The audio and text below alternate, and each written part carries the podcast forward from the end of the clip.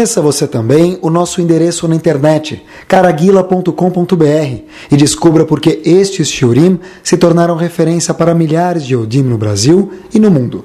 Torá Sound, aproximando a Torá de você de forma autêntica e agradável. Fique agora com mais um shiur do Rabino Caraguila. Boa noite, Chodesh Tov.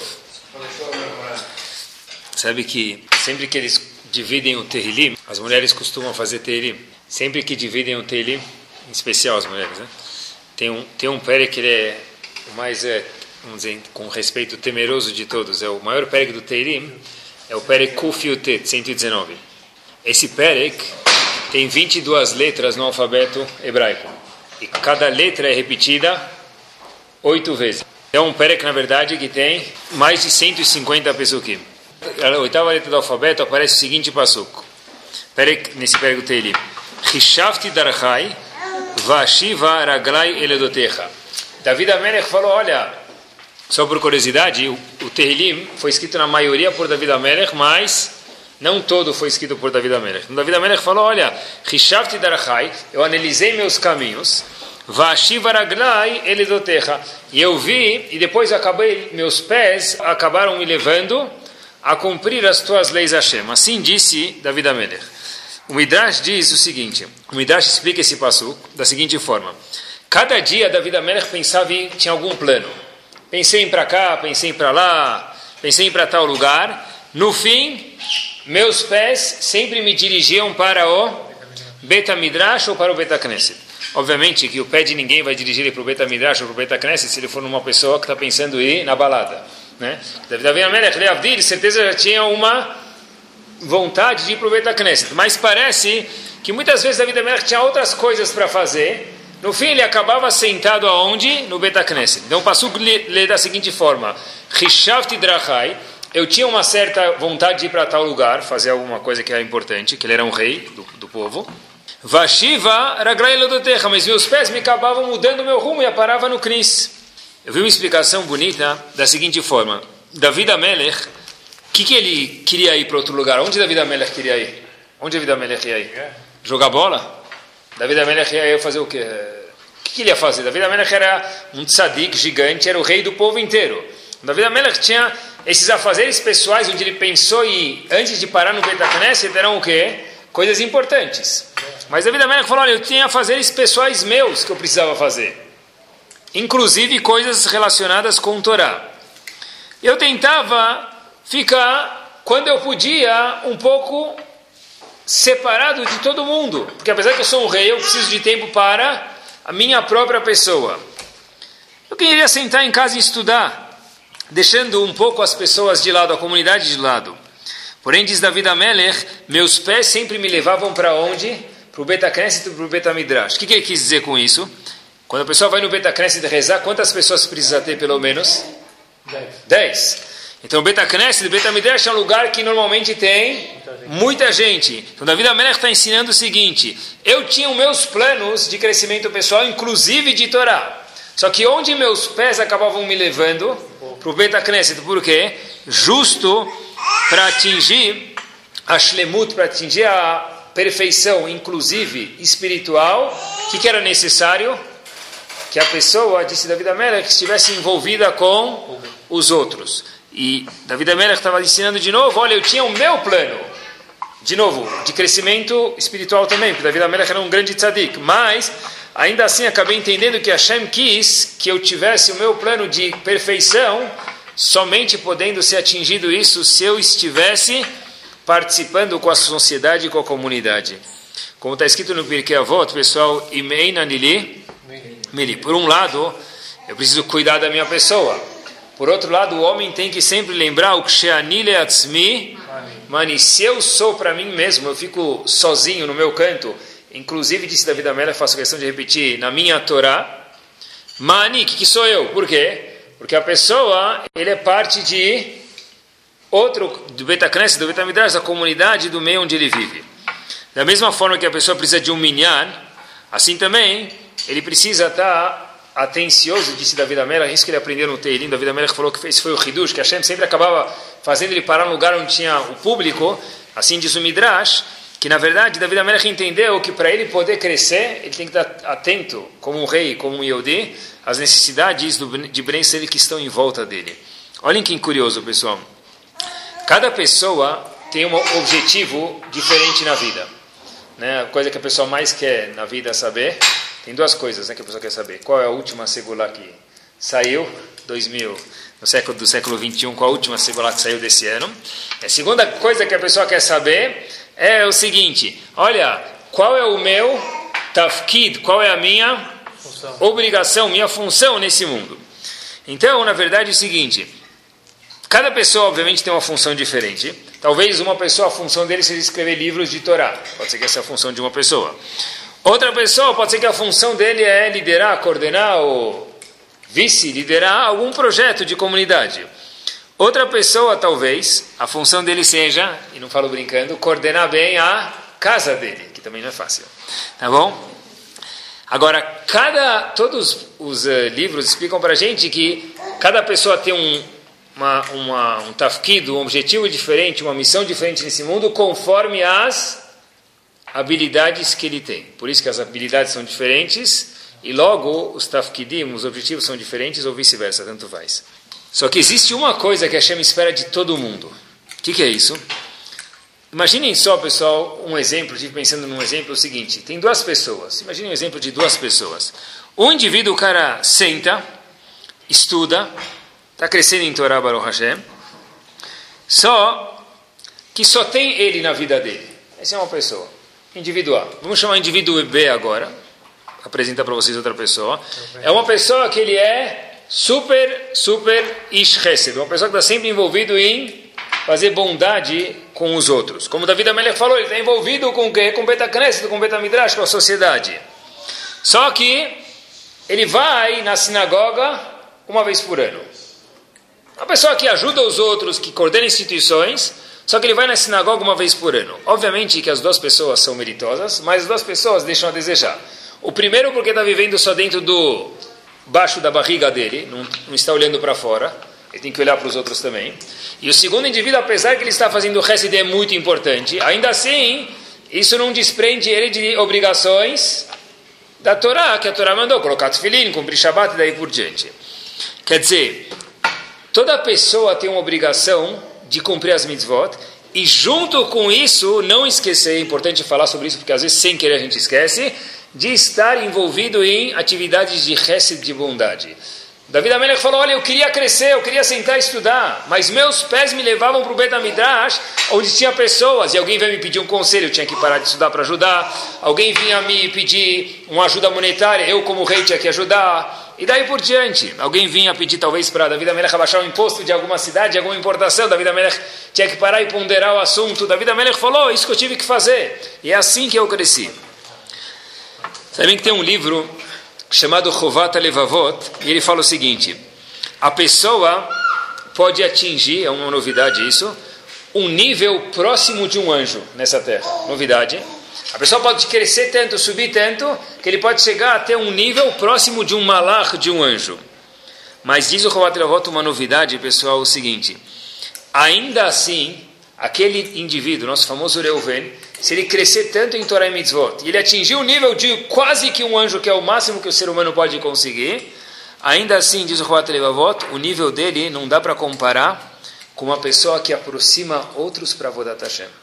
Uma pessoa que aproxima outras pessoas para a Torá Kedoshá. Por quê? Porque um está envolvido em si e outro está envolvido em quê? Em outros. Ele, um está pensando só nele e outro pensa em quem? Em Hesed.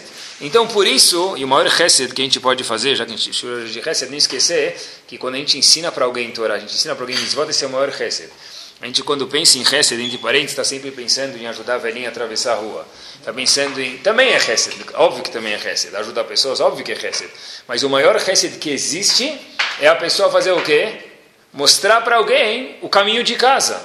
Quantos Eudim que tem que nunca colocaram tefilim na vida, talvez colocaram duas vezes, uma vez no bar mitzvah e a segunda na gaveta.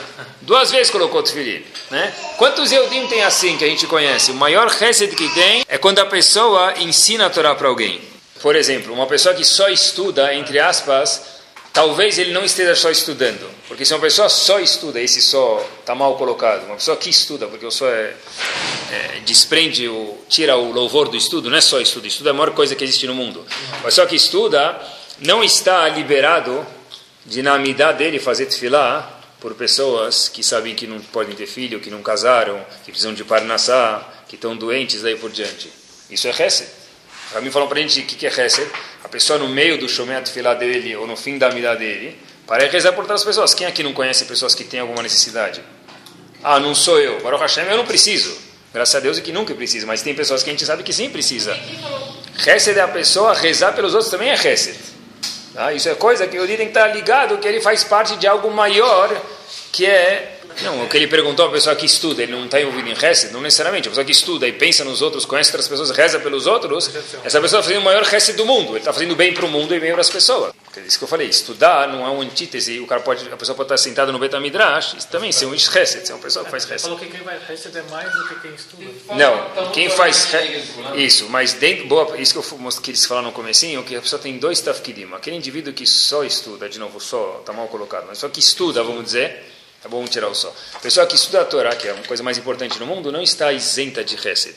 E uma pessoa que só faz Hesed, ele é diretor de uma instituição, ainda não está isento de não cumprir Torá. Então, dentro do tafkid da pessoa, da missão da pessoa, existem dois componentes. Cumprir Torá, e dentro de cumprir Torá, não esquecer de só olhar para ele no espelho e saber que tem mais gente no mundo, e nós temos a responsabilidade de rezar pelos outros, ajudar os outros, participar em coisas junto com os outros. Fazer os dois, né? Isso. O Hafetz Haim traz para a gente o seguinte, olha que interessante. Tem um passo que a gente fala todo dia, é um passo da Torá, a gente fala na reza todo dia. Nahita behazdecha amzugalta, a gente fala no Vayosha. O uh, que quer dizer isso? A gente está falando para Hashem, Moshe Rabbeinu estava falando, o povo estava falando para Hashem, Nahita behazdecha amzugalta. Olha o chesed da Hashem, olha a bondade de Hashem que você fez com o povo. Nahita bechazdecham zugarta. Você dirigiu esse povo com muito chesed, com muita bondade. Por que Hashem dirigiu a gente na saída do Egito, no deserto, dando pão, dando água, dando proteção? As roupas cresciam com as pessoas, o tênis crescia, não tem esse negócio de ir no shopping, trocar tênis, trocar roupa. Tudo crescia, lavava, passava automático. Por que a gente mereceu tudo isso? Diz o Havetz Haim o seguinte, porque Hashem dirigiu a gente com chesed, com bondade no, de, no deserto, olha que fantástico. Bishvil she'asu chesed elu im elu, pelo fato que os Yehudim fizeram chesed um com os outros no Egito, nitorer gam chasdo shel HaKadosh Baruch Hu vegalam. Por isso, por essa amidade do Havetz Chaim, de novo o grande Havetz Chaim falou, foi essa amidade que gerou com que o povo saísse do Egito e fosse salvo, mas por quê? Diz o Havetz Chaim, é óbvio que é tudo midá que neged midá. Se a gente diz Nahita Bechazdecha, que a gente foi dirigido no deserto com Chesed de Hashem, tem que ser que o que é? Que o que fez a gente despertar a liberdade foi que nós também soubemos fazer Chesed bondade um com os outros. E o Havetz Haim explica o passo que a gente fala Baruch Hashem algumas vezes por dia, tomou um copo d'água, faz a bracha depois de tomar um copo d'água. Baruch Hashem Elokeinu melech haolam, bore nefashot rabot vechesronan, Essa é a brachá chroná, depois que se toma água, etc. Diz o Chaim o seguinte, olha como ele explica esse passo. Borene fashot rabot. Hashem criou muitas pessoas, muitos seres. Com deficiências. É deficiência. Por quê? Leachayot bahem nefesh. Esse é o fim da brachá. Para que as pessoas possam ter vida. Por quê? No momento que você tem uma deficiência, alguma necessidade, eu preciso fazer o quê? Hesed, isso que me dá vida. Borene fashot rabot, criou seres, vechestronan com deficiências, com necessidades. Para que isso? Termina a Brachá dizendo, bahem nefesh kolchai. Para dar vida para quem fez o Hesed poder ter vida. Porque uma pessoa que não faz Hesed, a pessoa não tem vida. O Shlakadosh fala o seguinte, a pessoa tem que sempre se questionar e olhar no calendário dele. Sabe, antiga, hoje em dia tem no, no, celular, no computador, ninguém mais faz isso. Mas antigamente, há uns 300 anos atrás, quando a gente era pequeno, tinha um calendário de página. Quando passava um dia, se arrancava uma página.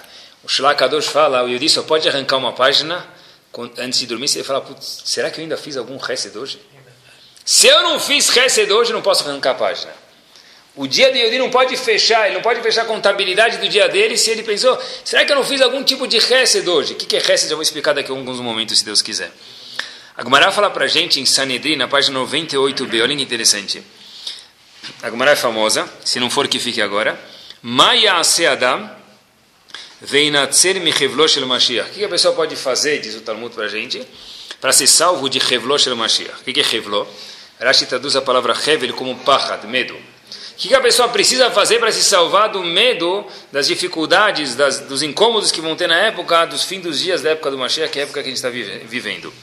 Diz o Talmud, dois ingredientes. Yasok Betorah, Veg Milut Hassadim. O único jeito de se salvar, diz o Talmud, é que a pessoa participe de estudos de Torá. Baruch Hashem, na cidade hoje tem inúmeros. Veg Milut Hassadim e o que? E a pessoa faça Hesed também. Um sem o outro não é suficiente.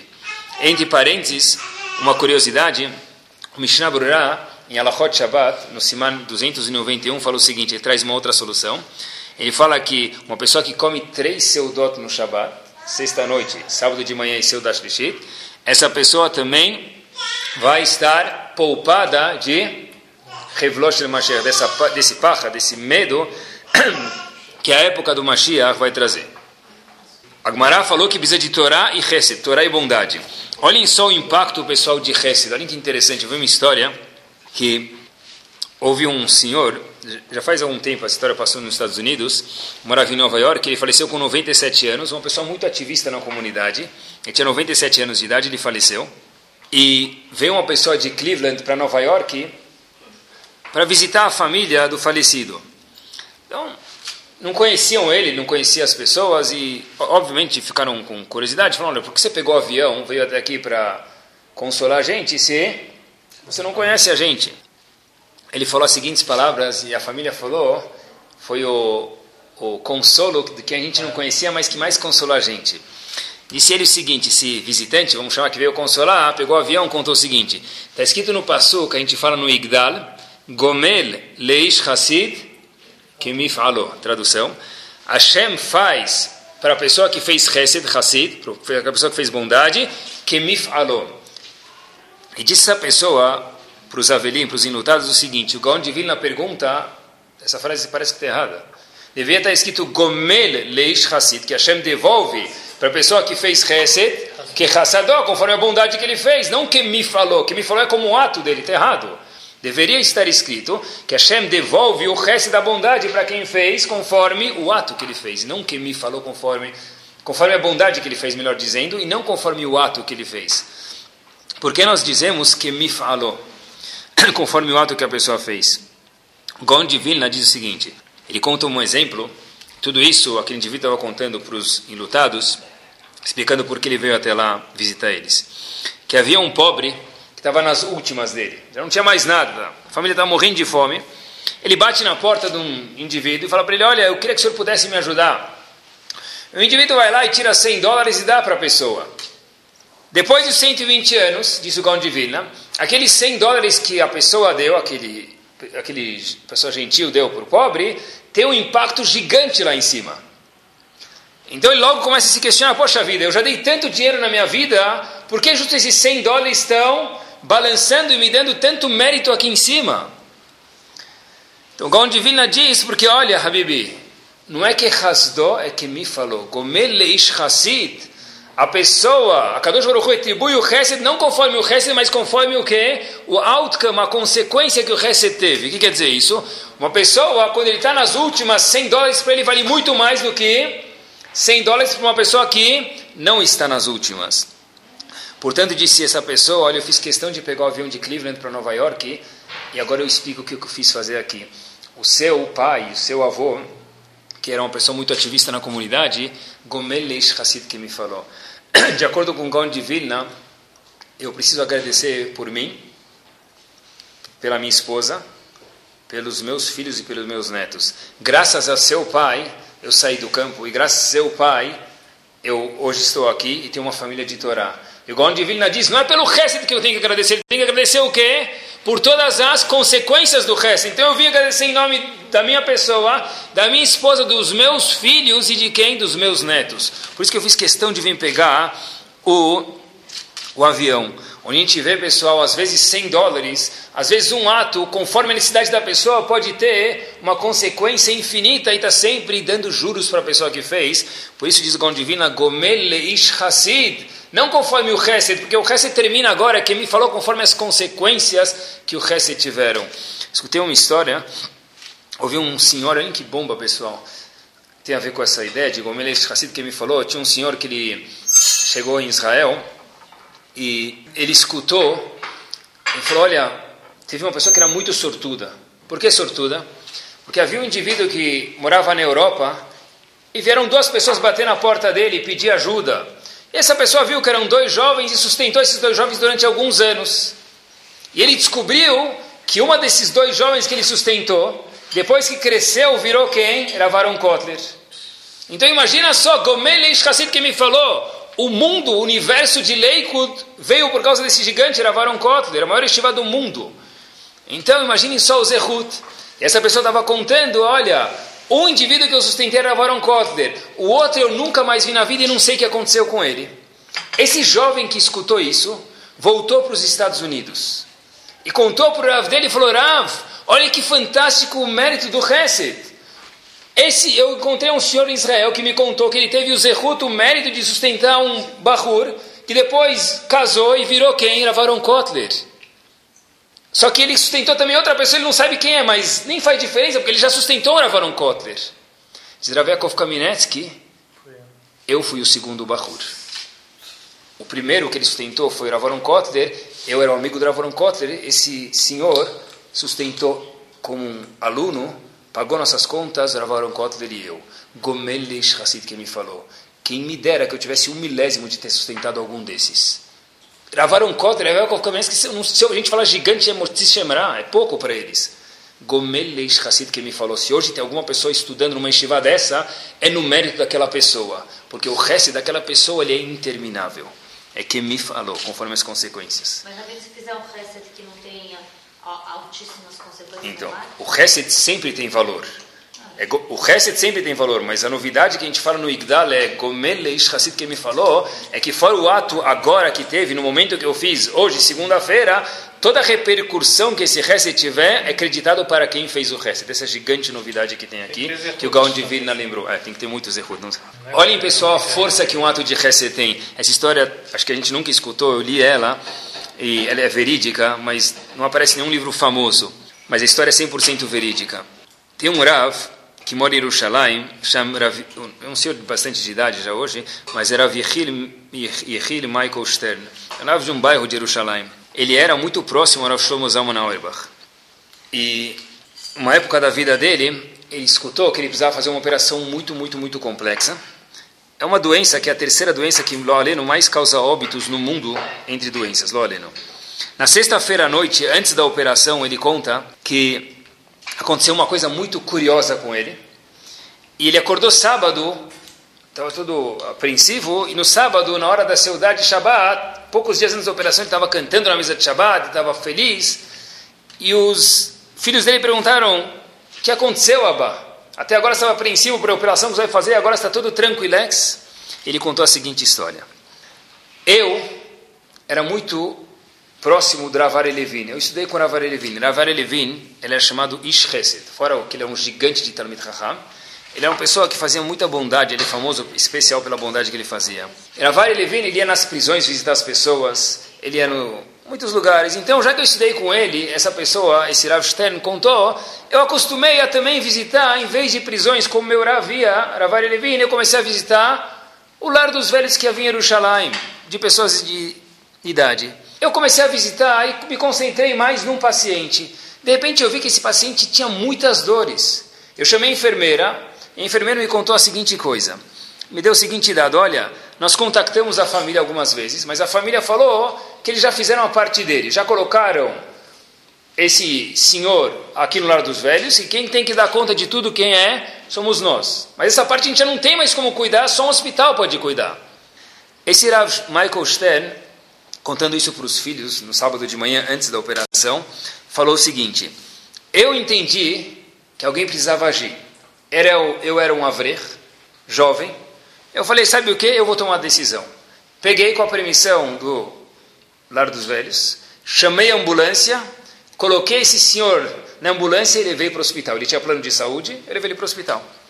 Levei bronca dos médicos, acharam que eu era o, o, sabe, a pessoa que cuidava, responsável dele, e começaram a me dar bronca, como que você cuida tão mal assim do teu pai, ele está quase morrendo, você espera as últimas para trazer ele para cá, até que eu acabei, depois de um tempo, explicando que eu não tinha nada a ver com ele, só queria ajudar essa pessoa. Ele conta que ele ganhava 50 libras por mês do colégio onde ele estudava e 300 ele pagou na ambulância. Ele volta, o indivíduo fica no hospital, volta para o lar dos velhos, e de repente, alguns meses depois, ele tem dor de novo, ele é levado, e de novo ele coloca ele na ambulância e leva de novo. Essa história se repetiu quatro vezes. E nessas quatro vezes ele ligou para a família perguntando se eles podiam pelo menos restituir o valor, porque era uma pessoa que tá, estava no colégio não tinha meios. Falou, olha, você que levou, você que pague. Oh, o problema é seu, a gente colocou ele no asilo, no lar dos velhos, você tirou dos cuidados do lar dos velhos, estava bem cuidado, para levar para lá, o problema é seu. Falou, tá bom. Eu esqueci dessa história. Eu fui dormir ontem à noite, sexta-feira à noite, as horas que eu consegui dormir, que eu estava muito preocupado com a operação. Apareceu um senhor no sonho para mim, é um trabalho muito grande, que contou essa história, ele próprio contou. Apareceu um senhor no, no sonho para mim e falou o seguinte: Eu já faleci, eu sou aquela pessoa que você cuidou de mim, me levou quatro vezes para o hospital e voltou. Eu tomei conhecimento do seu sofrimento aqui embaixo, da operação grave que você precisa fazer. Eu fui no Bedin de Akadosh Baruch aqui em cima na corte celestial e perguntei para Hashem como é possível que uma pessoa que tanto me ajudou, fez tanto resto, me ajudou tanto, me levou quatro vezes, quanto que minha família não me deu bola. E entre parênteses, a família dessa pessoa, uma coisa que dói, é uma família muito famosa, ele não conta quem é, porque senão se relacionará, mas ele fala que a família dessa pessoa é uma família que até hoje, Baruch Hashem, tem muitos meios econômicos. Mas, acontece às vezes, né?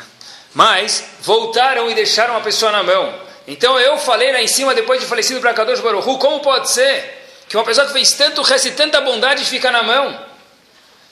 A Kadosh Baruch Hu falou, olha, o que, que é? Eu lembrei para Kadosh Baruch Hu o caso e o problema que eu tinha exatamente no mesmo órgão onde ele tinha que ser operado. E eu falei para Kadosh Baruch Hu, Kadosh Baruch Hu, por favor, não pode ser. Cadê a Midah? Quem é que ele me dá? E no sonho, ele me falou o seguinte, você vai ter que ser operado, mas eu garanto para você que você não vai ter nenhuma sequela e sua operação vai ter atzlachá. E é por isso que hoje eu estou cantando na mesa de Shabbat, porque eu estou tranquilo. E a operação passou, e apareceram três médicos na frente dele, ele conta a história, já aconteceu faz alguns anos. E os três médicos olharam para ele e falaram uma única palavra em hebraico: Nes. É um milagre. E ele falou: de fato, é um milagre sim. Eu sei que é um milagre. E o milagre deve-se a uma coisa que aconteceu lá atrás. Gomeleish Hassid que me falou. Esse é o ponto, essa força que um ato de Hesed tem, pessoal.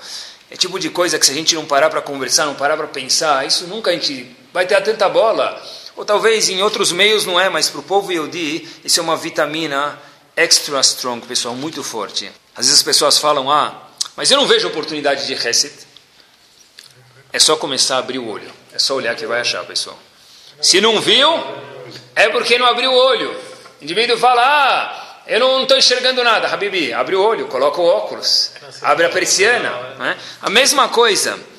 Uma vez, tem um diretor de Shiva de Toravadat, um Askano, uma pessoa muito envolvida com Tzibur, Rav Shraga Faivel Mendelovitz, Zecher Tzadek de Braha. Olhem que interessante. Ele estava dando shiur e faltavam algumas cadeiras. Tinha uns alunos de pé.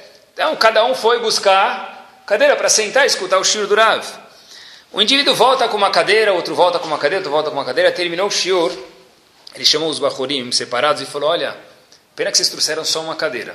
Porque quem traz uma cadeira só é um schlepper, carregador. Quem traz duas cadeiras é um Ish. Você está trazendo uma para você e uma para o outro.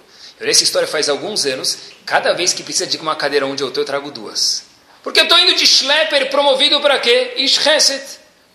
É isso. Eu não achei oportunidade de Chesed. Isso é Chesed.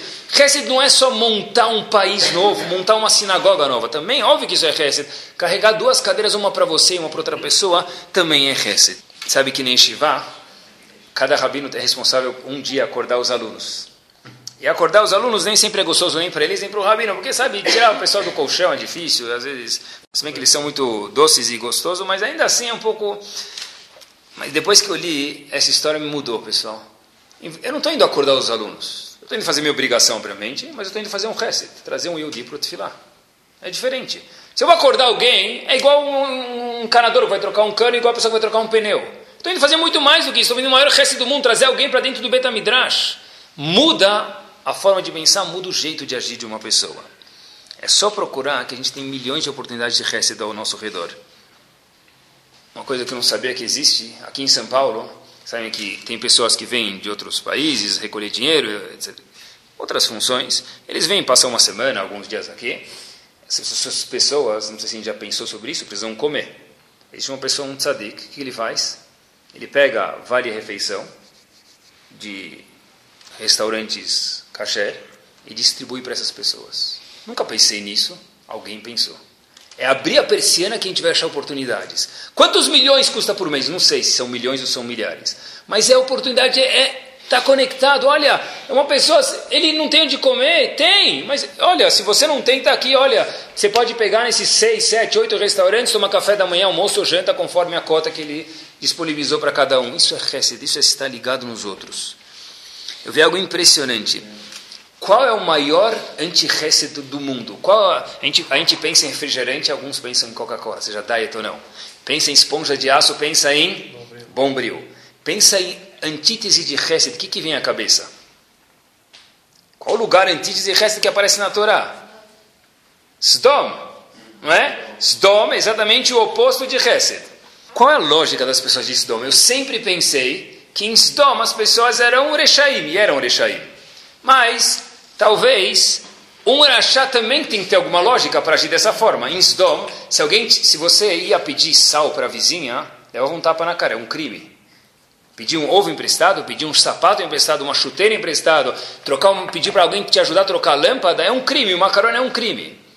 Qual é a lógica das pessoas disso? Ah, então eu sempre entendi até hoje, ou até a semana passada, quando estou preparando o shiur, que não tem lógica nenhuma. E olhem que bomba, pessoal.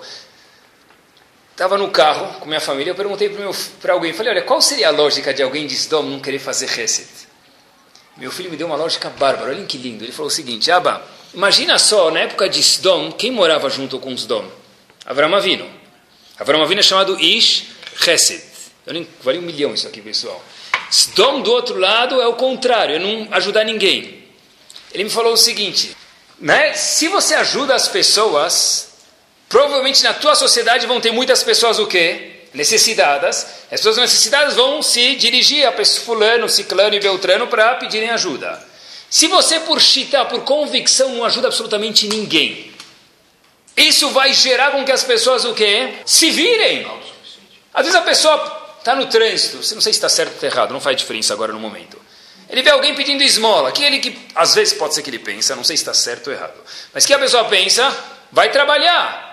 Essa era a chita de Sdom, essa era a lógica de Sdom. Se eu não ajudar ninguém, e olhem que lógica boa, se eu não ajudar ninguém, Todo mundo vai obrigatoriamente ser o quê? Autossuficiente. Porque ele sabe que aqui é ou trabalha, ou trabalha, ou opção C, trabalha. Não tem outra opção. Se você não trabalhar, você vai morrer de fome, ninguém vai te ajudar. Essa era a lógica de Sdom. Pode ser financeiramente, pode ser socialmente. Essa era a lógica de Sdom. Uau, que ideia boa. Vem a Torá e diz, cuidado, porque a lógica é a lógica, mas é perversa.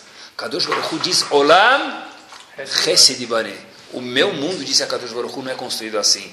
É borene fashot rabot vechestronan. Por quê? Leachayot bahim, para dar vida para a gente.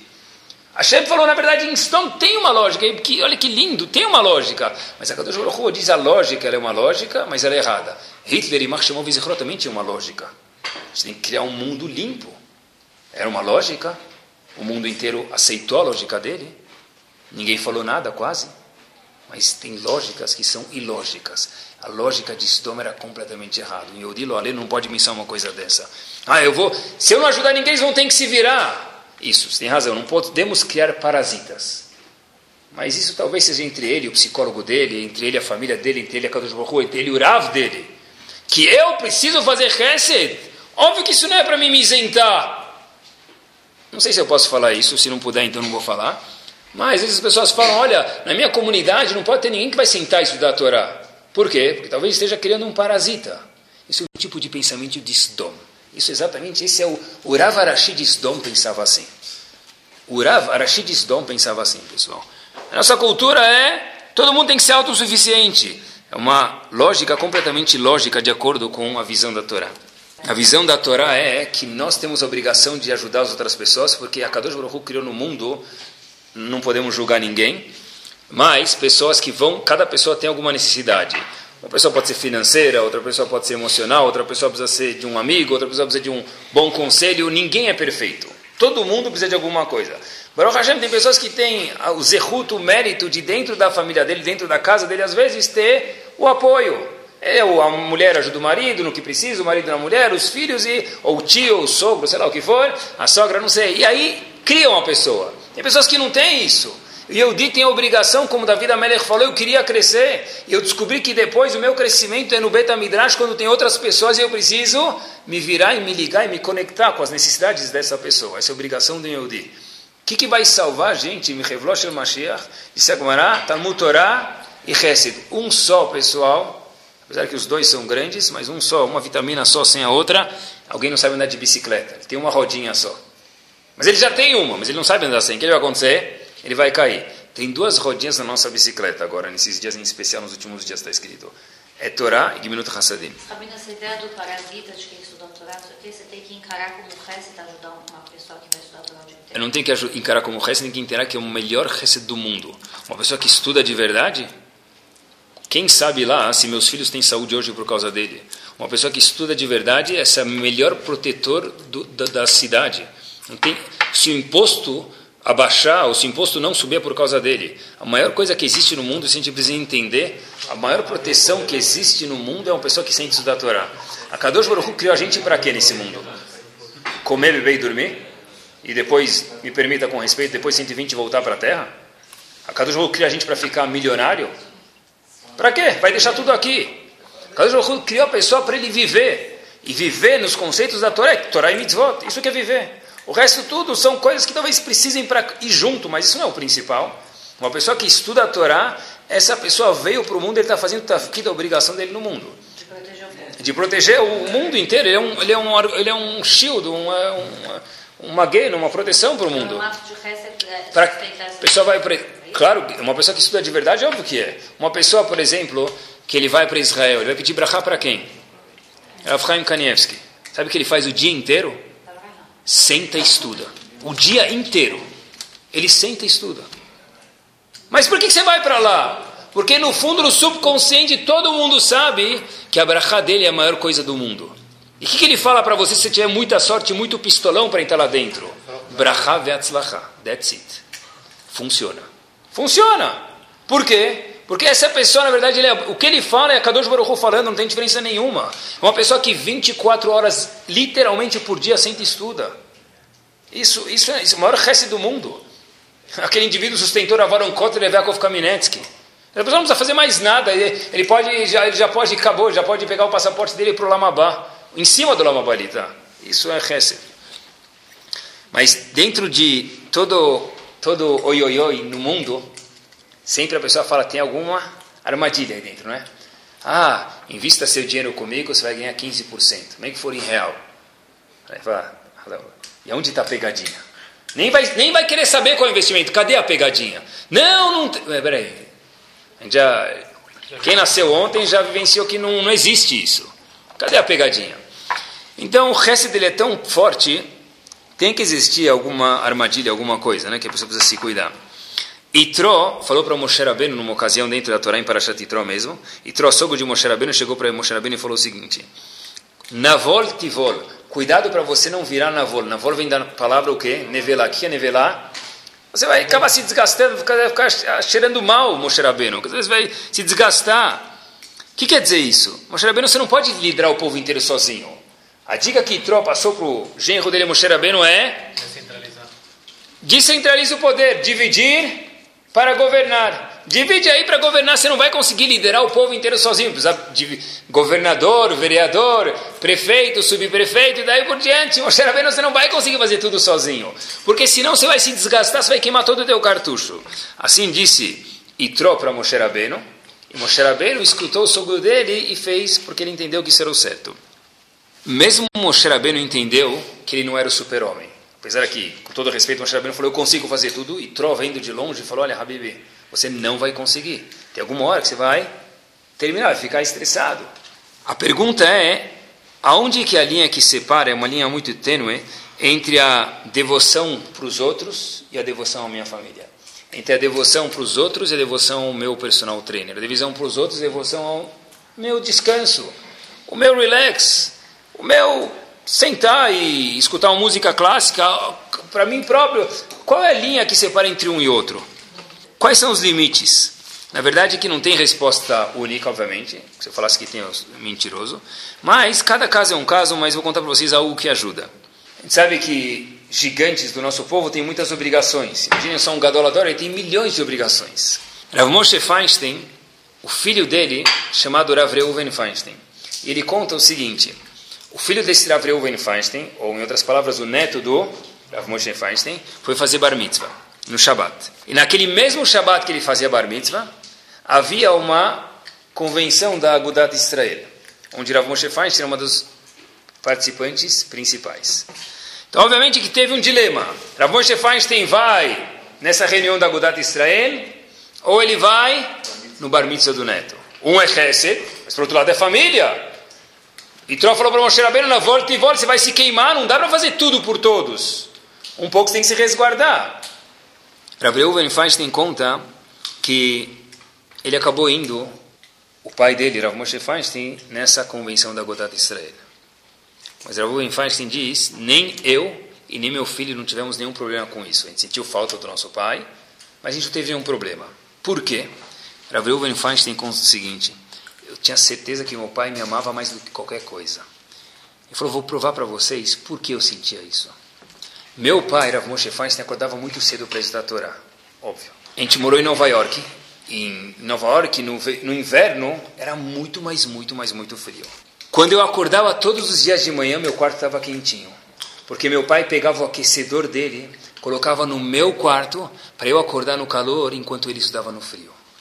Outra coisa que ficou na minha cabeça, disse Rav Reuven Feinstein, e olha que coisas parecem pequenas, pessoal, para um gigante. Meu pai, Rav Moshe Feinstein, quando a gente era pequeno, no summer, no verão, a gente ia para um camp, para um acampamento.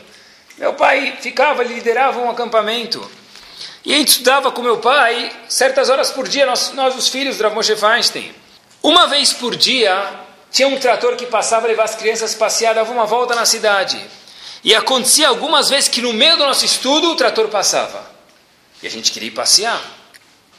Meu pai não esperava a gente pedir. O pai falava o seguinte: olha, sabe o que? O trator está passando, vocês não vão ter outra oportunidade de passear. Vai dar uma volta com o trator na cidade, se diverte, depois vocês voltarem do passeio, a gente termina o estudo junto. Eu sabia que meu pai me amava. E eu sabia que se ele foi para a convenção da Agudat Israel, é porque ele tinha uma obrigação, não é porque ele gosta mais do Agudat Israel do que de mim. Portanto, para mim não foi big deal que ele foi na Agudat Israel e não veio no bar do meu filho. Eu gostaria que ele tivesse vindo, mas eu entendi que não era uma coisa que era contra a gente ou uma coisa que a gente precisava ficar magoado. Então, na verdade, são coisas que tem que lembrar. Rav Reuben Feinstein falou uma terceira coisa. Meu pai, em casa, recebia pessoas gigantes, Shabbat, visitas. Eu nunca saí da minha cadeira durante todos os meus anos que eu não casei na minha casa. Até eu casar, eu sentava em tal lugar perto do meu pai. Podia ser o Rav que chegasse para sentar do lado do meu pai. Meu pai sempre falava na cadeira do lado, porque nessa cadeira meu filho que senta.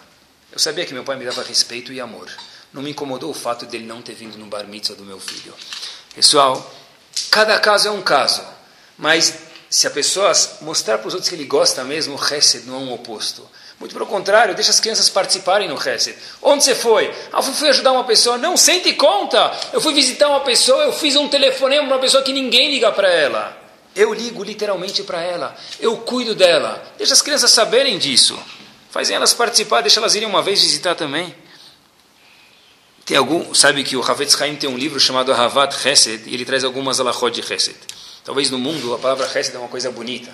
Faz Hesed, salva as baleias, é uma coisa fofa, bonita.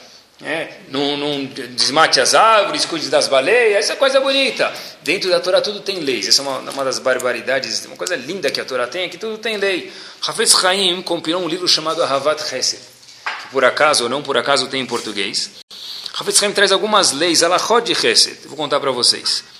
Uma pessoa, quando tem alguém que precisa de, monetariamente precisa de alguém, diz o Havetz Haim, a pessoa precisa emprestar para ele, obviamente, ou que ele tenha uma garantia, se ele vai emprestar, não dá, não é tzedakah, é Chesed, ou que ele tenha um documento assinado pela pessoa, confiador, alguma coisa que tenha valor.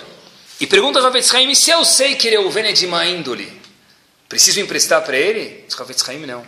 Por quê? Porque se eu emprestar para ele, amanhã eu vou cobrar dele, vou ficar bravo com ele, vou fazer Lachonarei um milhão de coisas. Nesse caso, se eu sei, não se eu acho, que eu penso, que eu imagino, que eu gostaria que ele fosse, não, se eu sei que é uma pessoa de má índole, e não tem garantias, não tem nada, então eu não tenho a mitzvah de emprestar para essa pessoa.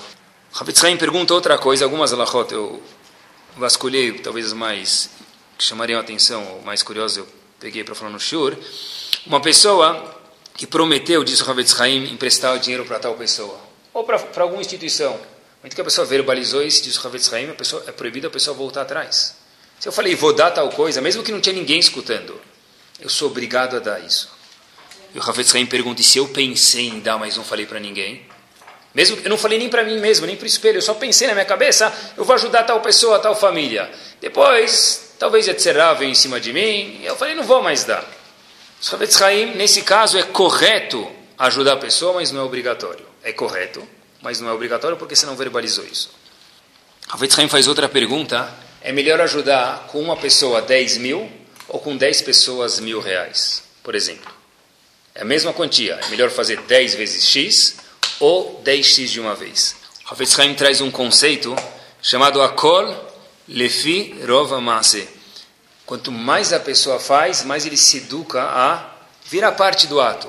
Portanto, diz Havetz Haim, é muito melhor ajudar 10 pessoas com mil reais do que uma pessoa com 10 mil reais. Ah, mas tem uma pessoa morrendo de fome. Bom, talvez tenha uma exceção, mas normalmente, obviamente cada caso é um caso, mas normalmente é melhor ajudar uma pessoa, 10 pessoas com mil, por exemplo, do que uma pessoa com 10 mil.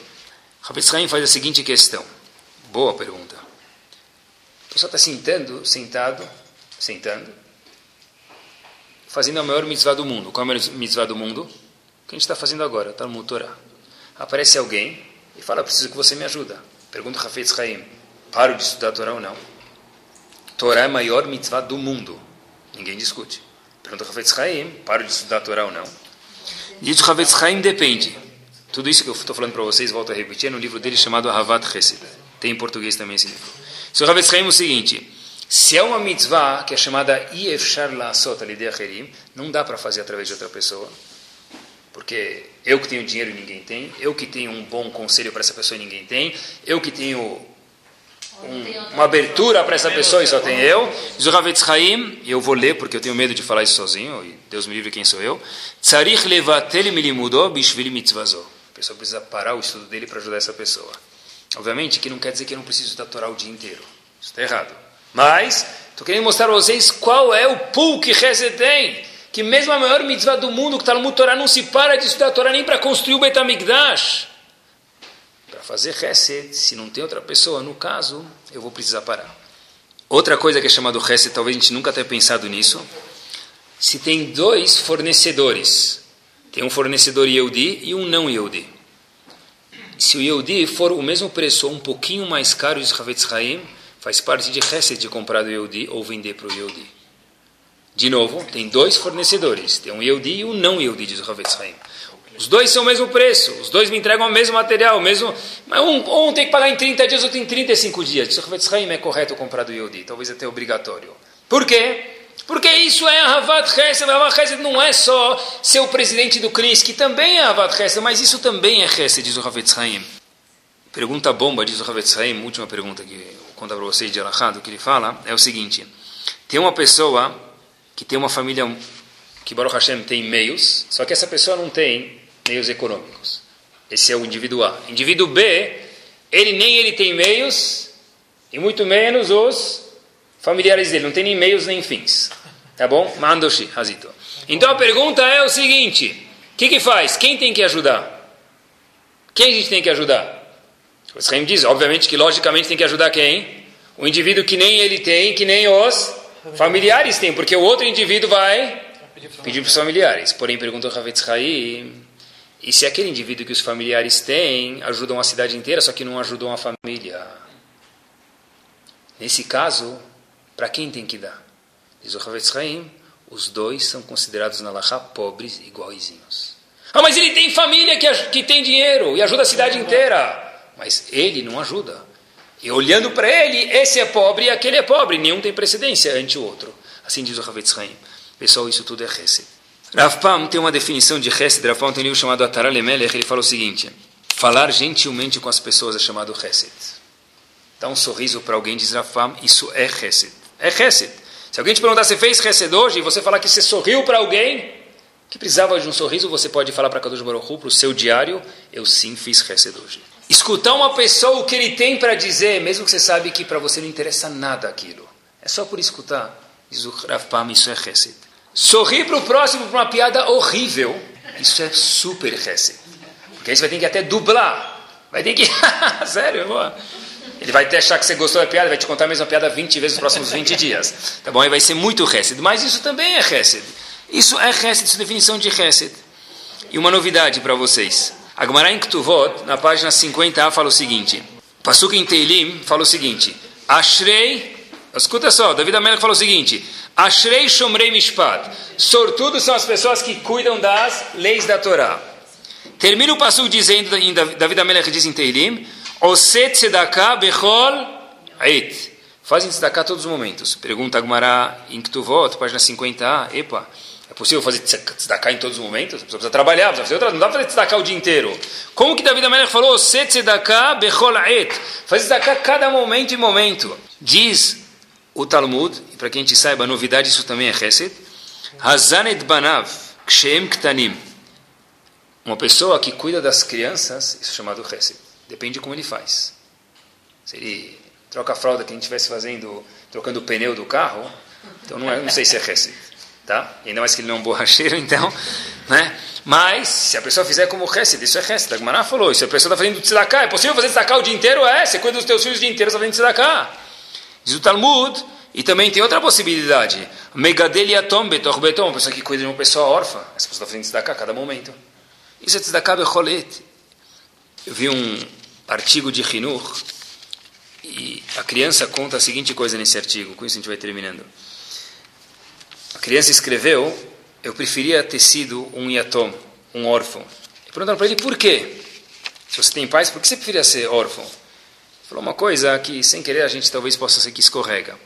Porque eu sei que se eu fosse órfão, meu pai é tão envolvido na comunidade que eu ia ganhar uma bicicleta. E agora que eu sou filho dele, eu não ganho bicicleta nenhuma. Repito. Eu sei que meu pai é muito envolvido na comunidade. Ele gosta de ajudar os outros, ele é um tzadik. Se eu fosse um yatom, um órfão, meu pai ajuda órfãos a ganhar uma bicicleta. Agora, sendo filho dele, eu não mereço uma bicicleta. E pessoal, isso nos traz atenção o que o grande Rav Chaim Vital falou. Só um gigante pode falar. E quando a gente escuta isso, tem que dançar que nós somos Eudim e temos coordenadas da Torá. Rav Chaim Vital, o maior aluno do Arizal, falou as seguintes palavras, eu fiz questão de copiar. Essas palavras aparecem num livro chamado Aleno de Shaber, do Rav Zilberstein, volume 1, página 206, vale a pena conferir. Rav Chaim Vital viveu há mais de 400 anos atrás. Rav Chaim Vital o seguinte, as midot da pessoa, elas vão ser analisadas como a pessoa se conduz no Chesed, na Tzedakah, Bikur Cholim, quando ele visita enfermos, Achnasat Kalas, ele ajuda pessoas a casarem. Nihum Avelim visita pessoas enlutadas, lo aleno. E tudo isso vai fazer um grande sahar, um grande mérito para o portfólio da pessoa lá em cima. Porém, diz Rav Chaim Vitali, prestem atenção com quatro ouvidos. Um homem que em casa provocou a esposa, assim são as palavras dele, só estou traduzindo, mostrando que em casa é tudo tenso, é tudo action, parece na bolsa de valores, está tudo os nervos à flor da pele sem compartilhar, diz Rav Chaim Vital, as experiências da esposa dele, isso, diz Rav Chaim Vital, determinará seu julgamento. E me perguntam, escutem o que ele fala agora. Todo o reset que esse indivíduo fez com os outros não lhe será contabilizado. Repito. Todo o reset que esse indivíduo fez com os outros, Rav Vital, traduzir palavra por palavra, não lhe será contabilizado. Quer dizer, então, que é melhor não fazer reset? Não, quer dizer que é melhor fazer reset direito. É cuidar de lá de fora e saber cuidar daqui de dentro também, pessoal, um pele.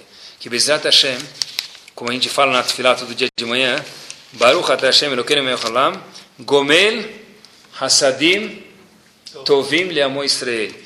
Que da mesma forma que a gente possa fazer chesed com os outros, a Kadosh Baruch Hu também possa, como a gente fala na Tfilah todo dia de manhã, no Birkot HaShach, nas bênçãos matinais, Gomel Hasadim Tovim Le'amo Israel. Que Hashem possa fazer também de volta bondades com a gente, que da mesma forma como o Hafetz Haim falou, nós fomos salvos na Rita Bechazdecham Zuga Alta, no Egito, Hashem conduziu a gente com, na saída do Egito com Chesed, porque a gente se conduziu com Chesed, que Bezat Hashem a gente possa saber ter Chesed, conduzir com os outros em Chesed, em casa especialmente também.